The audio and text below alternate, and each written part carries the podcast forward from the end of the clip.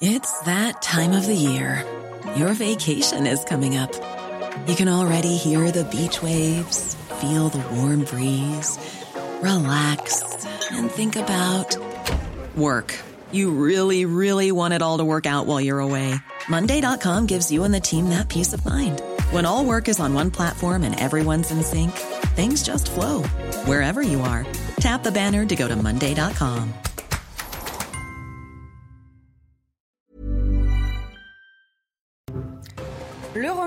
tant attendu a enfin eu lieu. Le gouvernement Borne numéro 2 se compose de 41 ministres et secrétaires d'État, 19 entrants et 5 partants, dont Damien Abad.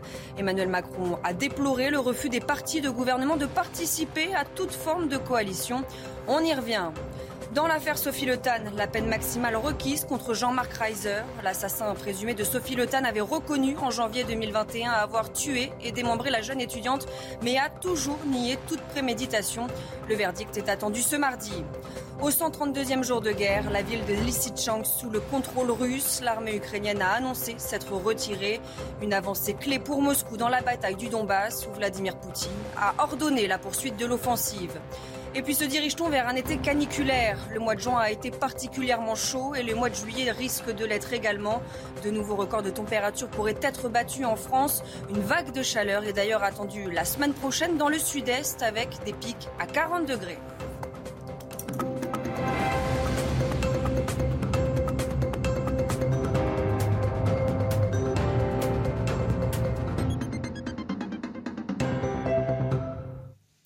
Bonsoir à tous, je suis ravie de vous retrouver pour l'édition de la nuit. À la une, 15 jours après les législatives, le gouvernement a enfin été remanié. Une manière pour le président Emmanuel Macron de lancer pleinement son second quinquennat. Des ministres ont été maintenus, d'autres changent de poste, certains reviennent et certains partent.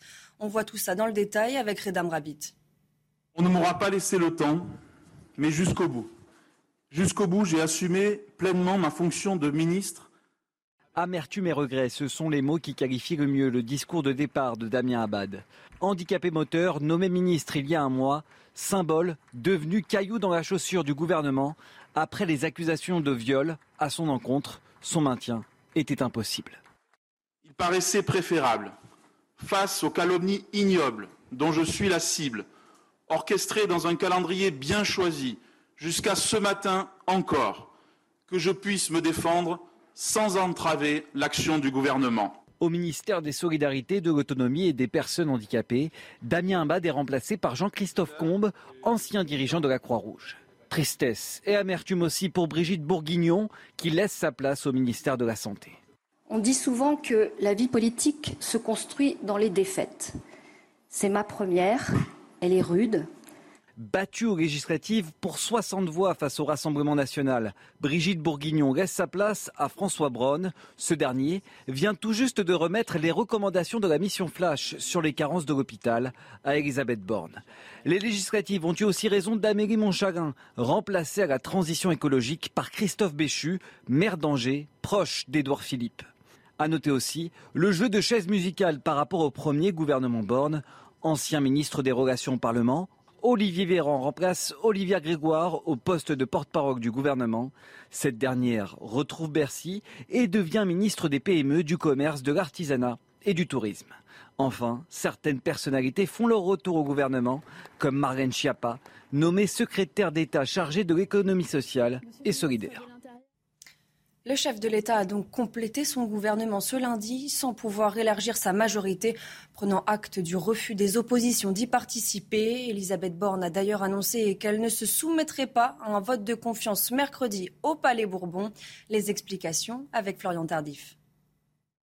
Lors du premier Conseil des ministres de ce nouveau gouvernement, Emmanuel Macron a pris acte du refus euh, des partis de gouvernement, comprenez le Parti socialiste et les Républicains, de ne pas participer à une coalition. Un refus illustré par ce remaniement dans lequel ne figure aucun transfuge émanant euh, de ces deux partis. Un refus euh, qui va donc compliquer la tâche d'Elisabeth Borne et de son gouvernement. Il faudra composer avec, a expliqué Olivier Véran à la sortie du Conseil des ministres, composer avec et forger des alliances texte après texte. Écoutez-le.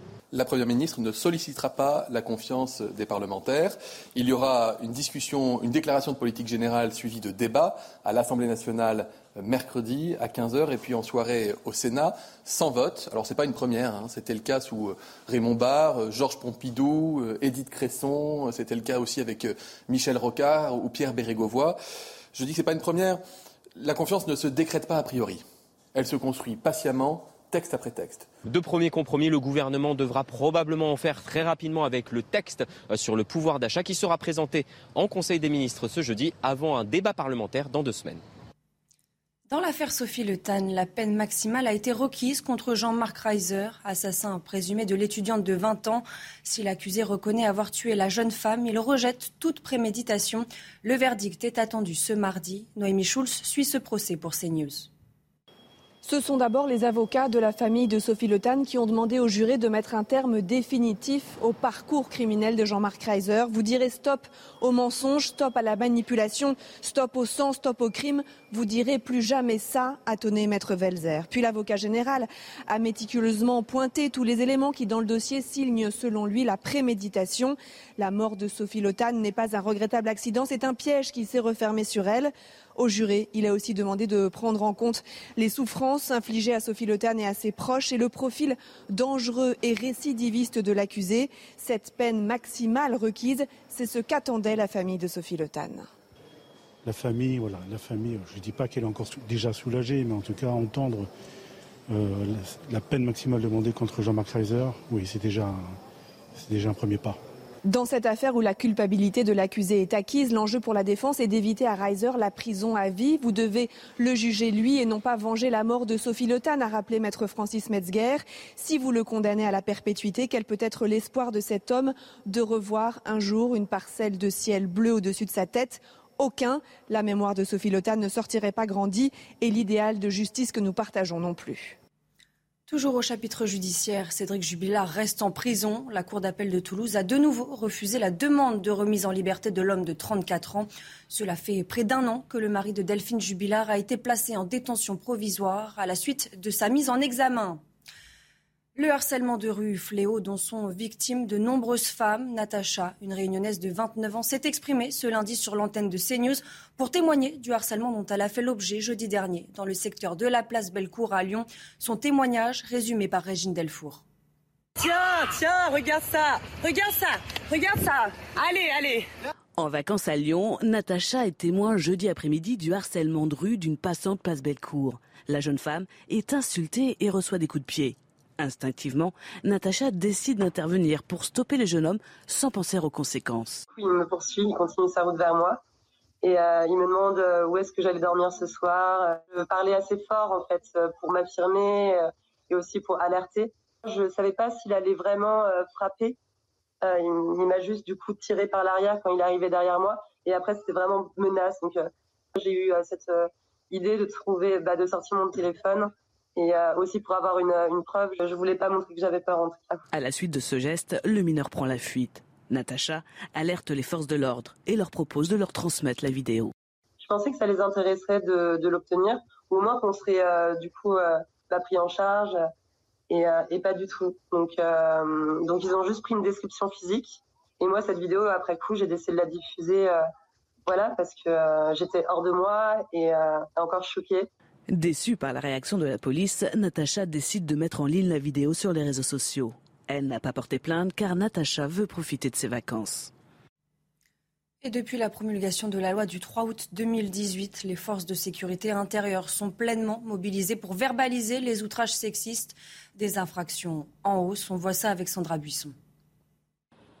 Sifflements, insultes, commentaires déplacés, 1405 infractions pour outrage sexiste ont été enregistrées par les services de sécurité en 2020 contre 929 l'année précédente. Un chiffre qui aurait atteint 2175 en 2021 selon un bilan provisoire donné en fin d'année dernière. Une montée en puissance depuis la création de ce délit en 2018 puni de 90 à 750 euros d'amende et jusqu'à 1500 euros en cas de circonstances aggravantes quand l'outrage est commis par exemple en raison de l'orientation sexuelle de la victime. Le nombre de plaintes et de PV augmente, mais reste modéré de l'aveu même du service statistique de la place Beauvau. En effet, Les victimes d'injures sexistes signalent peu ces faits. Seuls 2% d'entre elles ont porté plainte entre 2011 et 2018.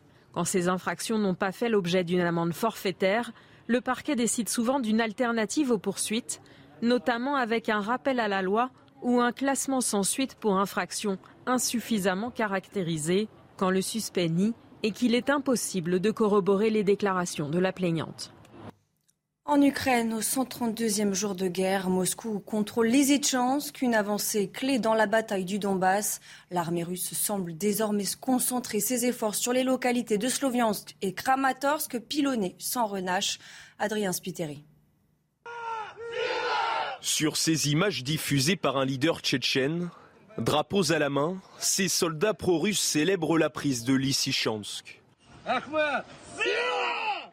En difficulté depuis plusieurs jours, l'armée ukrainienne s'est retirée de la ville, une information confirmée par son état-major hier.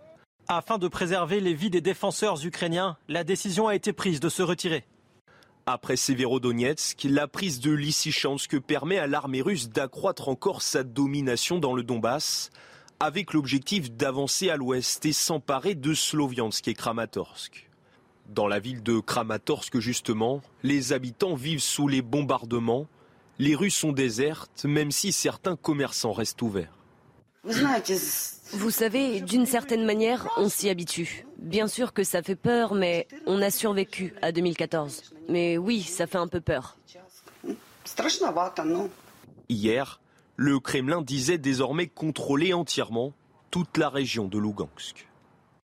Après la prise de Lysychansk qui assure à la Russie le contrôle de Lugansk, une des deux régions du Donbass dans l'est de l'Ukraine, le président Vladimir Poutine a ordonné ce lundi la poursuite de l'offensive dans la région de Donetsk.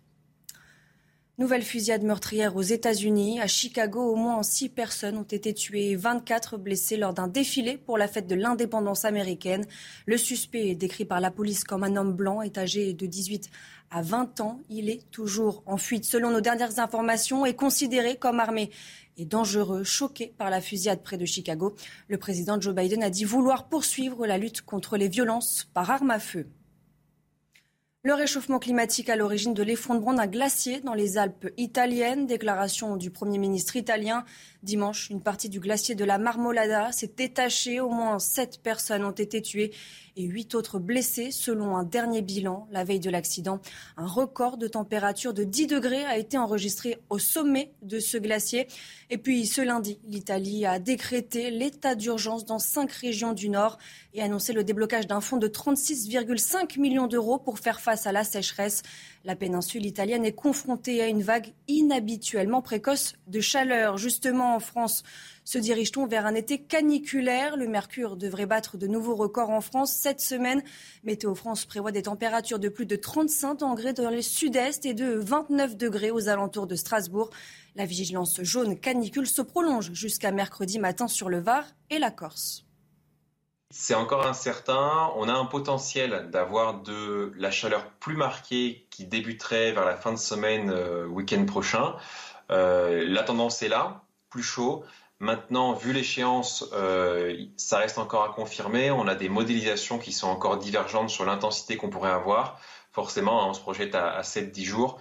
Donc, il va falloir attendre 2 à 3 jours pour que la fiabilité s'améliore et qu'on puisse qualifier ce qui pourrait arriver euh, à partir du week-end prochain environ.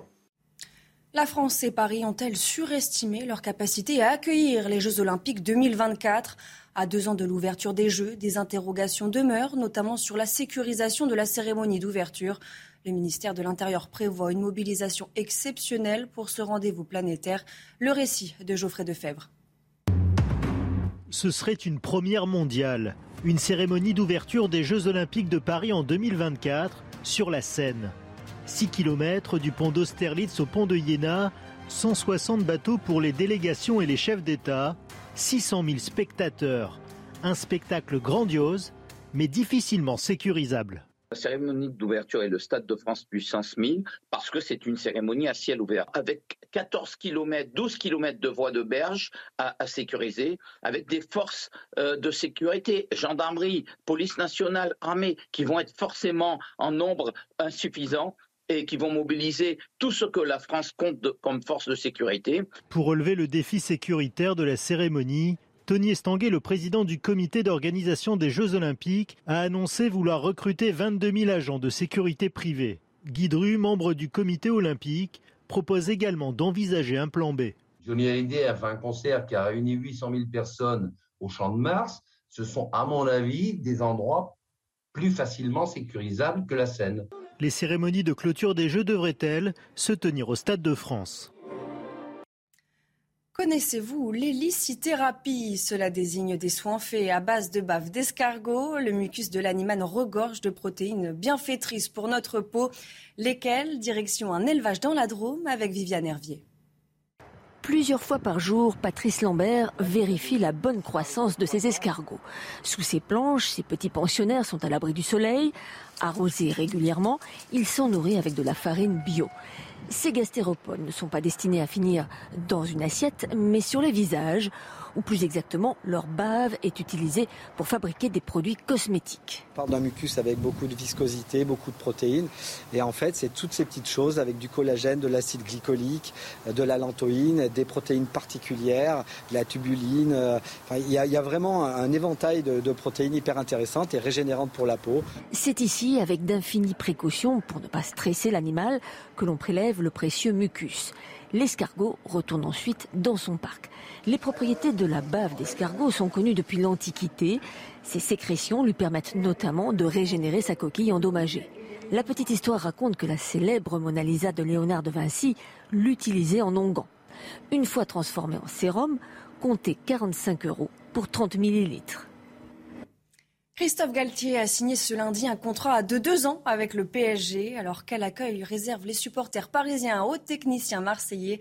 Restez bien avec nous, on y revient dans un instant dans le JT Sport. Et on ouvre ce journal des sports avec la reprise de l'entraînement au Paris Saint-Germain ce lundi. Une reprise sous le regard du nouvel entraîneur parisien Christophe Galtier était sur place. L'ancien entraîneur de Nice doit être présenté à la presse ce mardi. Alors que pensent les supporters parisiens de cette nomination? Alexandre Bourbon est allé à leur rencontre. Au camp des loges, l'arrivée de Christophe Galtier divise. Il y a ceux qui continuent de rêver plus grand. Je m'attendais quand même à un plus grand entraîneur euh, tel que Zidane ou Conte, enfin voilà, vraiment un entraîneur qui avait l'expérience au niveau de la Champions League. D'autres se souviennent de son histoire, de Marseille, où il est né et là où il a été formé en tant que joueur. Au début, ça me dérangeait un petit peu, parce qu'on va dire ça Marseillais. Mais en vrai, je suis content parce que c'est un entraîneur français.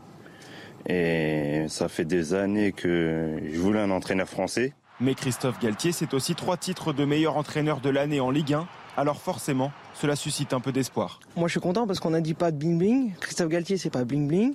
Zidane, c'était bling bling. Bon, on va voir ce que ça donne. Hein. Moi, je suis confiant. Il a déjà fait ses preuves en Ligue 1, mais euh, par contre, on attend un peu plus euh, en Champions League, bien évidemment, cette année, euh, avec les, les désespoirs qu'on a eu l'année dernière. Quoi. Après Saint-Etienne, Lille, puis Nice, Christophe Galtier grimpe encore une marche et rejoint à 55 ans ce qui se fait sans doute de mieux en France. Un nouvel entraîneur également à l'OM, Igor Tudor, a été officialisé par la direction olapienne. Qui est-il? Élément de réponse avec Xavier Delagosie. Cela ne faisait plus de doute, c'est désormais officiel. Igor Tudor est le nouvel entraîneur de l'Olympique de Marseille. Annoncé par le club phocéen sur Twitter, le Croate a signé pour deux saisons en remplacement du démissionnaire Sampaoli. Franck McCourt, le propriétaire de l'OM, s'est félicité de cette arrivée. Je pense que nous avons trouvé en Igor Tudor ce dont nous avons besoin. Igor est un authentique leader qui propose une vision audacieuse du foot, qui ne recule devant aucun défi et qui est déterminé à rechercher l'excellence. À 44 ans, Igor Tudor était libre de tout contrat depuis la fin de son aventure au Hellas Vérone. Après avoir entraîné en Croatie, en Grèce et en Turquie, Tudor s'est surtout fait une réputation en Italie. Entraîneur de l'Udinese, adjoint de Pirlo à la Juventus avant de terminer donc à Vérone la saison dernière. Le Croate est désormais face à son plus grand défi, rendre l'OM compétitif en Ligue des Champions cette saison. Et on termine ce journal des sports avec de la F1. Les pilotes français ont vécu un Grand Prix particulièrement compliqué en terre britannique. Retour sur leur performance lors du dixième Grand Prix de la saison avec Charles Château. Comme souvent cette saison, l'effet de course ne tourne pas en faveur des pilotes français. À Silverstone, dans un Grand Prix complètement fou, c'est Pierre Gasly le premier à connaître une nouvelle désillusion. Oh non Ah, Tsunoda qui part en tête à queue et qui entraîne avec lui Pierre Gasly Peu de temps après cet accrochage avec son coéquipier, celui qui a prolongé jusqu'en 2023 avec Alpha Tauri doit une nouvelle fois abandonner, déçu, dépité. Ah, extrêmement, extrêmement décevant. C'est vrai qu'on a pris un super départ. On était tous les deux dans les points. Euh, voilà, cet accrochage, il euh, faudra qu'on en parle en interne parce qu'on perd euh, énormément de points. Avec trois abandons et 16 petits points inscrits au classement des pilotes, Gasly est dans le dur cette année. Et si pour Esteban Ocon la saison est mieux lancée, les problèmes de fiabilité restent fréquents à bord de son Alpine.